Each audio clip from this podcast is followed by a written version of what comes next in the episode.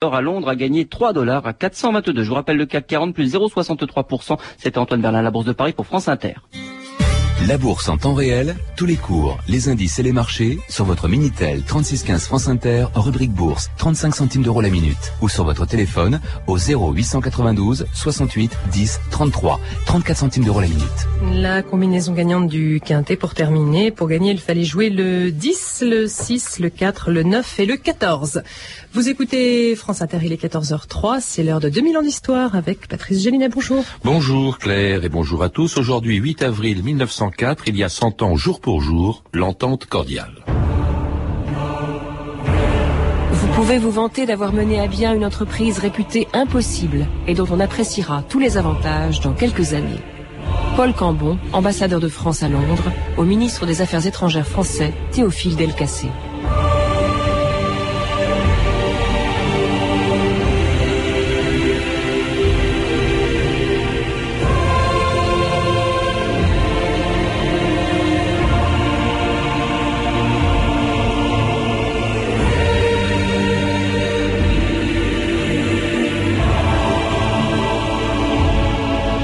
D'histoire.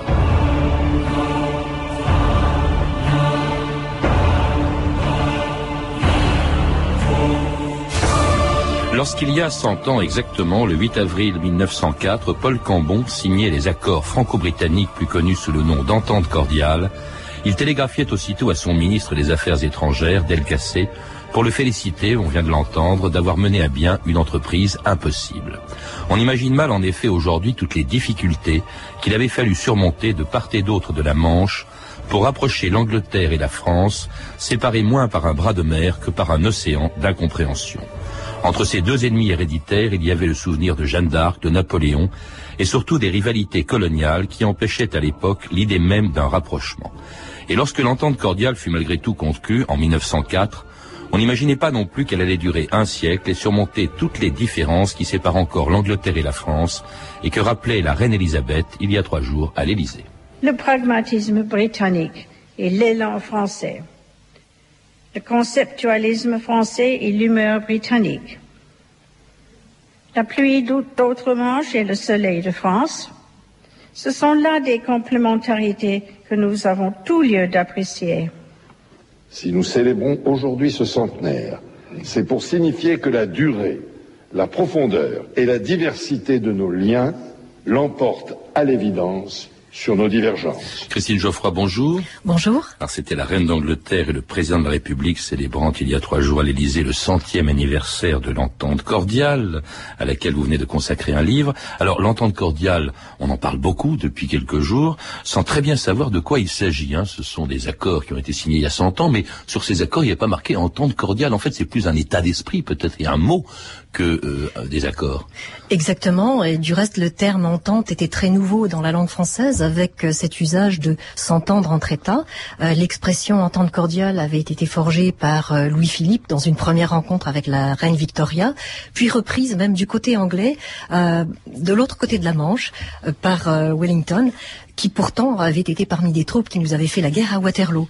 Donc cette expression qui s'est exportée de l'autre côté de la Manche marquait l'ère de nouvelles relations entre nos deux pays. Ah oui, nouvelles, et puis alors difficile à établir, parce qu'il faut rappeler aujourd'hui, on n'imagine pas une seconde, mais c'était vraiment la détestation cordiale jusqu'à la fin du 19e siècle. Bon, il y avait des souvenirs très lointains, il y avait, hein, je l'ai dit, Jeanne d'Arc, euh, Azincourt, euh, la guerre de Cent Ans, Napoléon, Waterloo, Trafalgar, ça faisait un, un, un lourd et c'était vraiment, on peut dire, euh, pire encore pour la France, c'était pire encore que, que pour l'Allemagne, c'était vraiment, l'Angleterre c'était l'ennemi héréditaire. Complètement. On ne s'était pourtant pas fait la guerre depuis 1815, mais à la fin du 19e siècle, la situation était très épineuse puisque on se déchirait, on s'entre-déchirait par presse interposée, par caricature, par pamphlet, euh, notamment dans le contexte de l'affaire de Facheda, de l'affaire mmh. Dreyfus, et puis aussi de la guerre des bourgs dans mmh. laquelle la grande Oui, mais même avant, euh, je, je, pense par exemple à Michelet qui disait la guerre des guerres, le combat des combats, c'est celui de l'Angleterre et de la France, le reste est épisode. Il écrivait ça au milieu du 19e siècle, c'était quand même, hein, c'était vraiment l'ennemi héréditaire. Puis alors, ça va plus loin même que les contentieux historiques. Hein. Euh, on se traite de tous les noms. Les Anglais considèrent euh, les, Français comme des mangeurs de grenouilles, comme des gens sales aussi. Ça, c'est la réputation qu'ils avaient. Oui, ce sont des stéréotypes qui parfois ont perduré à travers plusieurs siècles. Mais il faut dire que et la France et la Grande-Bretagne avaient des ambitions de grande puissance mmh. et qu'elles se sont forgées peut-être l'une contre l'autre au cours des siècles et qu'elles gardaient encore au milieu du 19e siècle cette méfiance l'une vis-à-vis de l'autre et un orgueil absolument important euh, qui les obligeait finalement à se à rentrer sans arrêt en rivalité mmh. puisque les conflits euh, n'existaient plus au sein de leurs propres frontières, les frontières européennes, mais elles avaient exporté leurs leur conflits à la carte du monde. Et oui, c'était les rivalités coloniales. Hein deux grandes ambitions euh, coloniales sur tous les continents. Hein. On se trouve face aux Anglais, euh, que ce soit euh, en Océanie, en Asie, en Afrique, surtout avec une affaire qu'on a complètement oubliée, qui était l'affaire de Fachoda. Rappelez-nous ce que c'était que cette affaire, parce que à l'époque en France ça, et en Angleterre, ça a déchaîné les passions. Alors depuis, il faudrait remonter presque à Napoléon, à, la fin du XVIIIe siècle. On se disputait l'influence sur l'Égypte entre Français et Anglais depuis le, débarquement de Napoléon à Aboukir en 1798. Euh, au, fil euh, du siècle qui a suivi, euh, cette lutte d'influence euh, finalement a amené à une convoitise commune sur l'Égypte. finalement, les Anglais avaient, après avoir réprimé une rébellion en Égypte, bombardé la ville d'Alexandrie dans les années 1880 et, si, et s'étaient installés en, Égypte. Alors en France, on regardait ça d'un très mauvais œil parce que on était très intéressé par l'Égypte, par le Nil, et on, on essayait de chercher un moyen de déloger les Anglais. Alors, on avait conçu un plan, le plan Fachoda, euh, pour lequel on s'était dit, on pourrait peut-être repartir à, la conquête du Soudan au nom des Égyptiens. Fachoda, il faut le rappeler, c'est sur le Nil, au sud de l'Égypte, au Soudan. Au Soudan, au Soudan. Euh, et Fachoda est placé sur le Nil, à un endroit euh, particulièrement stratégique de contrôle des eaux du Nil, et ce contrôle est absolument essentiel pour l'économie égyptienne. c'est l'époque où on, on construit de grands barrages et des œuvres hydrauliques. Donc les ingénieurs de l'époque avaient dit Fachoda, c'est un point stratégique. Alors euh, le ministre Delcassé avait déjà eu cette idée d'envoyer une petite troupe, euh, un grand voyage, hein, un grand voyage depuis le Congo français jusqu'au Soudan, c'est-à-dire d'ouest en est. C'était le colonel Marchand. C'était le colonel Marchand qui était accompagné de huit officiers et 150 tirailleurs sénégalais et qui a fait un voyage absolument épouvantable euh, en remontant le fleuve Congo, Lubangui, et puis en arrivant dans les marais du Barel Gazal qui devait le conduire au pied du Nil à Fachoda. Alors c'est un tout petit village et là-dessus, à ce moment-là, en allant vers le sud, le, le, le sirdar, comme on l'appelait Kitchener, cet anglais, descend le Nil, il croit trouver personne et il tombe pile sur euh, l'équipé du colonel Marchand qui est déjà là avant lui et ça, ça provoque un incident diplomatique grave puisque l'Angleterre menace par son ministre des Affaires, euh, menace par son, son, pardon, son ambassadeur en France, menace même le ministre des Affaires étrangères français au cas où la France ne n'évacuerait pas Fachoda. Monsieur Delcassé, mon gouvernement a déclaré à plusieurs reprises qu'il considérerait toute entreprise française dans cette région comme un acte inamical. Pourquoi? En vertu de quelle convention le Soudan appartient-il à l'Angleterre? Monsieur le ministre, je suis profondément désolé, mais je crois de mon devoir de vous dire que cette affaire est très sérieuse. L'Angleterre ne ferait tout de même pas la guerre à propos de Fachoda, un village de nègres qui n'est pas pour elle d'un intérêt vital. Enfin, ça ne justifierait pas que deux grandes nations se battent. Je crois que si, monsieur le ministre. La guerre est virtuellement déclenchée, regardez L'escadre de la Méditerranée a quitté Toulon.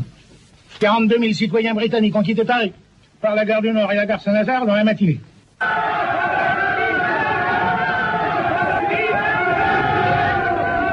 Alors finalement, on ne s'est pas fait euh, la guerre. Euh, euh, à ce moment-là, le gouvernement français a demandé à Marchand de s'en aller. Alors ça, c'était assez courageux. Et notamment, là, il y a le rôle de quelqu'un dont on a entendu le nom dans cet extrait de film. C'est le ministre des Affaires étrangères, Delcassé, qui, avec son ambassadeur à Londres, qui était Paul Cambon, ont joué un rôle énorme. C'est un, ce sont deux des quatre artisans principaux de l'entente cordiale, Christine Geoffroy. Ils veulent l'alliance avec l'Angleterre. Oui, c'est un tandem très très solide vide. Euh, Delcassé a, a, eu la sagesse de demander à, au capitaine Marchand euh, d'évacuer Fachoda. C'était capitaine, pas colonel. Euh, il, se, il se rendait bien compte que de toute manière, il n'avait pas les forces nécessaires, euh, ni, ni la marine, ni l'armée nécessaire pour faire face aux troupes de Kitchener. Donc, après ce moment de grande tension, euh, Delcassé a été extrêmement soulagé que les deux hommes, Kitchener et Marchand, n'aient pas échangé un seul coup de feu. Fachoda, c'était une humiliation en France, qui, qui a été de l'autre côté pris comme une grande victoire diplomatique. Alors, le personnage hein, de Delcassé est considérable. Il, il, a été ministre des Affaires étrangères très longtemps, ce qui a permis cette entente cordiale avec son ministre, avec son ambassadeur à Londres. Mais alors, les Anglais, eux, euh, ils veulent, ils, cherchent pas tellement à avoir des alliés. Hein. C'est l'époque encore du splendide isolement. Euh, euh, les Anglais ont une flotte, donc ils se fichent éperdument d'avoir des alliés, hein, une flotte pour les protéger. Cela dit, il y a quand même plusieurs éléments qui vont convaincre les Anglais eux-mêmes à se, à chercher un allié. Hein. C'est d'abord le fait que cette flotte, ben, elle risque de perdre sa suprématie sur mer parce que les Allemands sur le continent, Guillaume II en Allemagne, essayent de se doter d'une immense flotte. Ça, c'est un des éléments qui va expliquer l'entente cordiale, Christine Geoffroy. Oui, tout à fait. Euh, bon, jusqu'alors, euh, la, la, reine d'Angleterre, Victoria, jusqu'en 1901, puisque c'est la date à laquelle elle est morte, euh, avait pensé que tous ceux qui faisaient partie de sa famille, et notamment euh, sa famille allemande, ne pouvaient pas se dresser contre elle.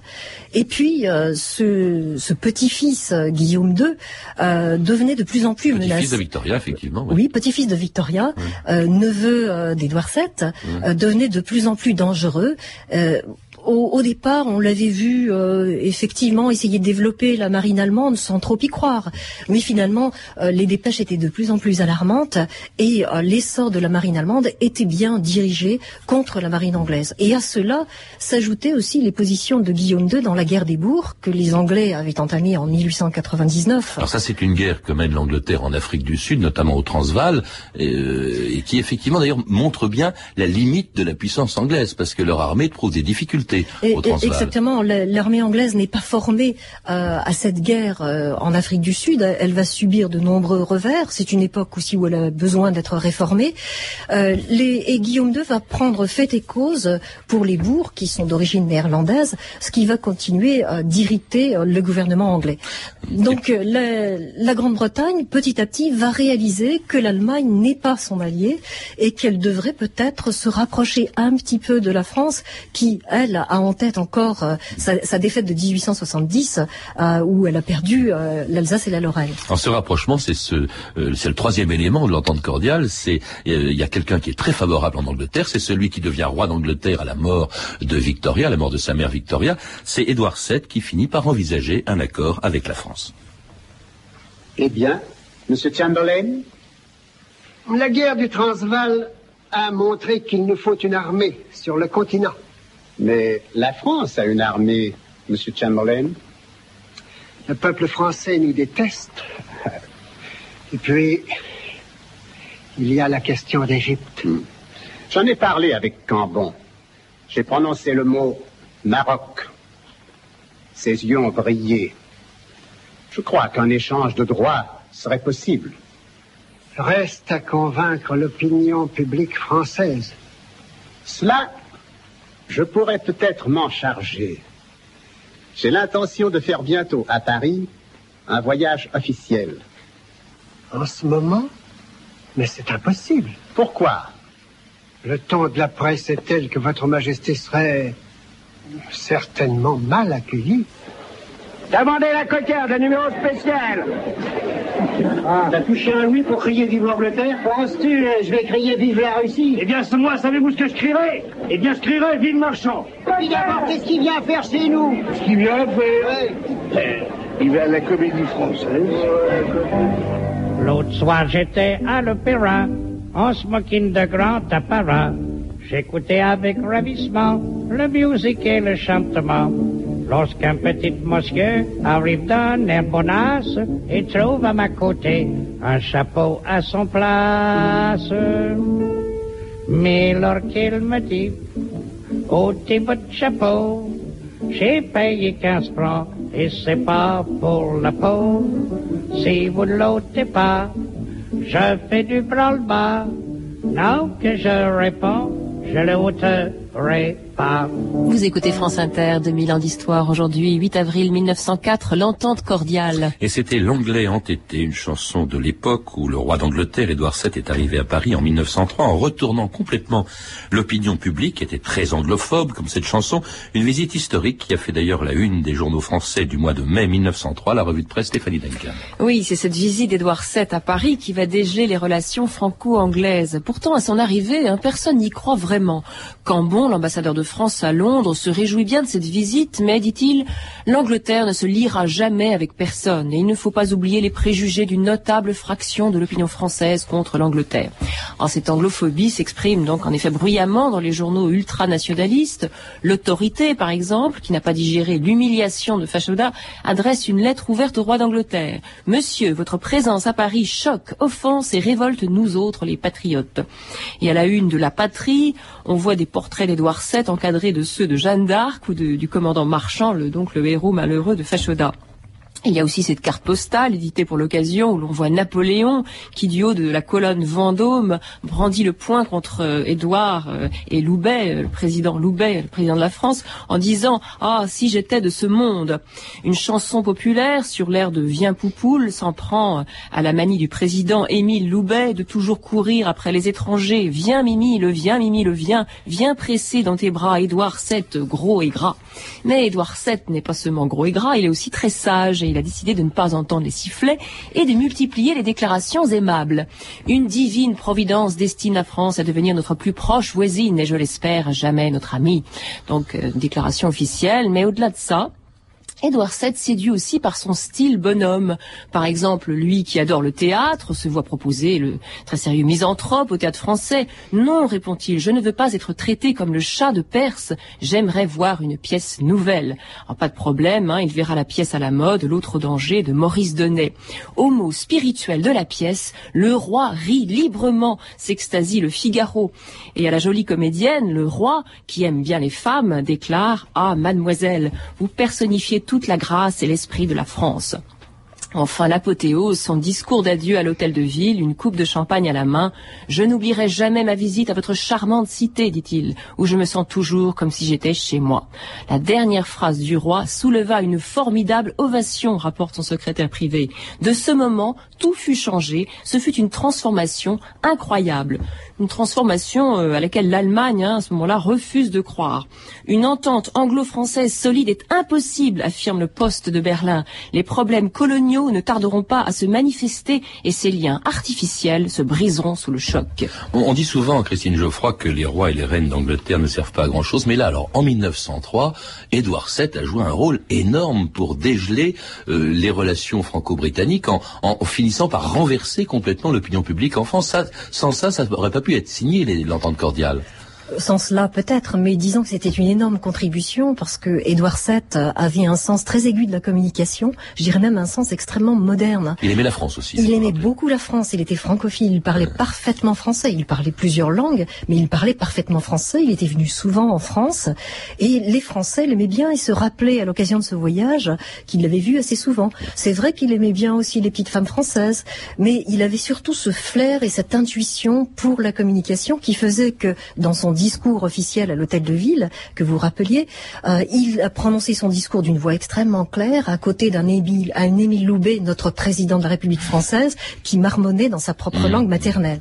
et dans sa barbe. Alors, cela dit, ça a été évoqué aussi à la fin des textes lus par Stéphanie, il y avait un problème qui demeurait, pendant, c'était le problème colonial. Il y avait tous ces contentieux coloniaux. Or, justement, c'est quoi l'entente cordiale? C'est le fait qu'on va aplanir euh, finalement ce contentieux hein, qui porte uniquement sur les colonies. Alors, c'était important, hein, mais c'est ça, c'est une série d'accords, en fait, sur euh, le, partage des colonies entre la France et la Grande-Bretagne, et surtout, le, point d'ordre le plus important, c'était qu'au fond, euh, l'Angleterre et la France vont s'échanger en quelque sorte l'Égypte. La France va laisser euh, l'Angleterre en Égypte, s'installer en Égypte, moyennant quoi l'Angleterre va laisser à la France la possibilité donc de faire du Maroc un protectorat.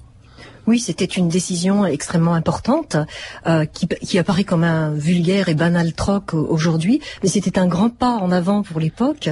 Mais on était très orgueilleux et les deux puissances se regardaient quand même avec beaucoup de méfiance et ne voulaient pas céder aussi facilement le Maroc pour l'Égypte, l'Égypte pour le Maroc.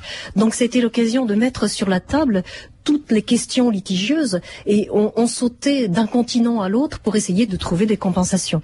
Notamment, euh, pour ne pas avoir l'air de céder si facilement sur cet échange, on a évoqué les, le problème des, des, pêcheurs à Terre-Neuve. Oui, les droits de pêche à Terre-Neuve, c'était un problème, euh, un, un, problème entre la euh, France et l'Angleterre aussi. Oui, euh, qui, qui, nous ferait un petit peu sourire aujourd'hui, puisqu'il s'agissait essentiellement euh, des, des, petits poissons d'appât qu'on appelait la boîte. Mmh. donc, les, les, pêcheurs anglophones de Terre-Neuve avait interdit aux pêcheurs français de pêcher ces petits, ce petit appât, ce qui fait que les, les Français répliquaient euh, par, euh, disons, des agressions sauvages des casiers à homards euh, des Britanniques.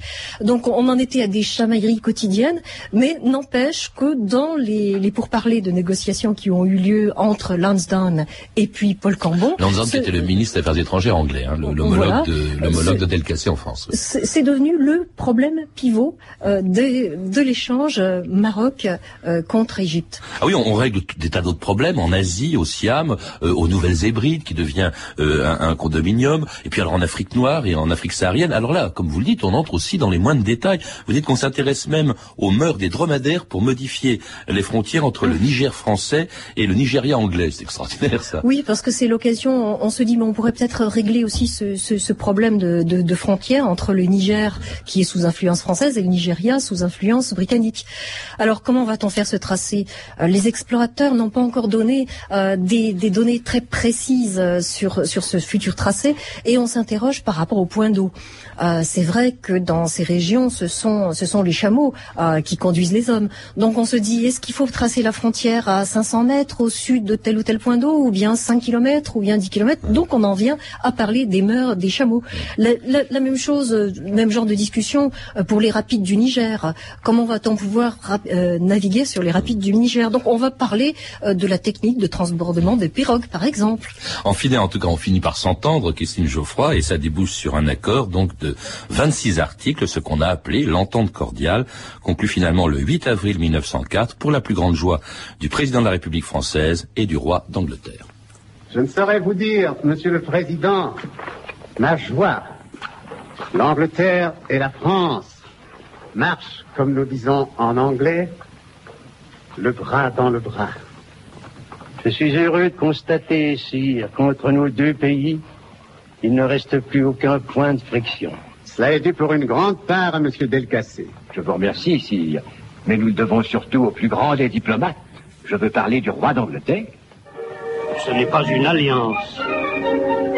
Ils disent entente cordiale. Entente cordiale. Mon cher ambassadeur, ce n'est pas un mot du vocabulaire diplomatique. Je crains, pour nous, que ce ne soit beaucoup plus. Et vous entendez en ce moment la marche de l'entente cordiale, composée à l'époque en l'honneur de cette entente cordiale en 1904 et jouée par le BBC Military Band. Alors, comme on l'a entendu, euh, Christine Geoffroy, ça va aller beaucoup plus loin qu'une entente, parce que ces affaires là de, de chameaux, de, de, de, Niger, de pirogues, tout ça, ça, au fond, ça compte pas. Ce qui compte, c'est la démarche qui va conduire la France et l'Angleterre à se retrouver côte à côte en 1914. Tout à fait. Euh, l'entente cordiale a permis cette ère de relations nouvelles entre la France et la Grande-Bretagne, où, euh, étant donné qu'il s'agit d'une entente et non pas d'une alliance, chaque puissance garde une forme de liberté. Et, et, donc cette liberté les conduit soit vers une alliance, soit au contraire à, à diverger, à, à l'image de toute notre, toute notre histoire, puisqu'on ne peut pas ouvrir un, un livre d'histoire de France sans y trouver les Anglais, et on ne peut pas ouvrir un, un livre d'histoire de l'Angleterre sans y trouver les Français. Sauf qu'au XXe siècle, on les retrouve côte à côte, en 14, en 14 où il a même été question, c'est extraordinaire, en pleine débâcle française, d'une union franco-anglaise. Oui, tout à fait, tout à fait. Euh, donc euh, le, le, cabinet britannique avait accepté de ratifier un document qui stipulait qu'on pouvait créer cette union euh, France-Grande-Bretagne, qui aurait un parlement commun, qui euh, donnerait une citoyenneté commune, euh, également une défense commune. Et ce, ce document émanait d'un petit groupe où, où, on retrouvait justement un certain Jean Monnet. Et De Gaulle, qui se trouvait à Londres pour cette journée du 16 juin, avait accepté de téléphoner cette proposition euh, au cabinet du Conseil français. Donc il téléphone dans la journée à, à Reynaud, donc le président du Conseil. Euh, Reynaud euh, présente cette proposition euh, aux ministres qui disent mais comment euh, nous ne pouvons pas devenir un, un dominion britannique Il n'en est pas question. Et on sait par la suite donc que Reynaud a démissionné, remplacé par Pétain, qui signe l'armistice le 22 juin. Cela dit, il faut rappeler que les Anglais étaient également présents en Normandie au moment du débarquement, donc c'était vraiment des. On, a, on avait pris l'habitude d'en faire nos alliés. Il y a eu le drame de Marcel Kébir qui a évidemment compromis en, en 40 nos rapports avec eux, mais cela dit, ils ont toujours été bons, et cela grâce à l'entente cordiale. Christine Geoffroy, cela dit, depuis la deuxième guerre mondiale, beaucoup de choses ont changé. Euh, que peut signifier aujourd'hui l'entente cordiale depuis la disparition des empires coloniaux dont il était question dans, dans les accords de 1904, euh, depuis euh, le, le, fait que l'Angleterre s'allie très régulièrement avec les États-Unis. Il semble même préférer les États-Unis euh, à la France depuis la construction de l'Europe, où l'on voit plus souvent les Anglais et les Français face à face que côte à côte. Est-ce que ça a un sens aujourd'hui, l'entente cordiale, au moment où on commémore son centième anniversaire? Alors moi, je crois que l'entente cordiale garde son sens, même si l'équilibre européen n'est plus du tout le même, étant donné que la Grande-Bretagne reste écartelée entre l'Europe et, les États-Unis. Mais ce, sens, il faut le chercher dans l'expression elle-même, entente cordiale. Euh, on garde cette atmosphère de, cordialité qui veut dire le cœur, donc de relations qui, au-delà de politiques divergentes, divergentes peuvent s'apaiser, s'aplanir et euh, bien euh, marquer les oscillations que l'on a connues tout au long de notre histoire. L'entente cordiale s'inscrit toujours dans notre histoire, dans cette oscillation permanente. Euh, on l'a vu avec la guerre d'Irak, les cicatrices sont en train de se refermer tout doucement. On, a vu que la reine Elisabeth II, accueillie avec tiédeur par les Parisiens le premier jour de sa visite d'État à Paris, est finalement repartie, elle aussi, comme Édouard VII, euh, avec euh, toute l'indulgence et puis même la sympathie des Toulousains. Merci Christine Geoffroy. Je rappelle donc que vous êtes l'auteur des coulisses de l'entente cordiale, un livre qui a été publié chez Grasset. Euh, et vous êtes également l'auteur de La Mésentente cordiale, voyage au cœur de l'espace interculturel franco-anglais, publié également chez Grasset. À lire également d'autres livres, L'entente cordiale de Fachoda à la Grande Guerre, euh, publié chez Complexe, L'histoire de l'anglophobie en France, de Jeanne d'Arc à la Vache folle, de Jean Guiffan, édité chez De Brune, et Édouard VII, Le prince de l'entente cordiale, une biographie d'Antoine d'Arjuson, publiée chez Perrin. Vous avez pu entendre des extraits du film Entente cordiale de Marcel L'Herbier, distribué en cassette vidéo par les documents cinématographiques. Je signale que le dimanche 11 avril à 16h, l'émission de France 5 Les repères de l'histoire sera consacrée à l'entente cordiale. C'était 2000 ans d'histoire à la technique Antoine Viossa et Christophe Goudin, documentation Virginie Bloch-Léné et Claire Tesser, revue de texte Stéphanie Duncan, une réalisation de Anne Kobilac. Une émission de Patrice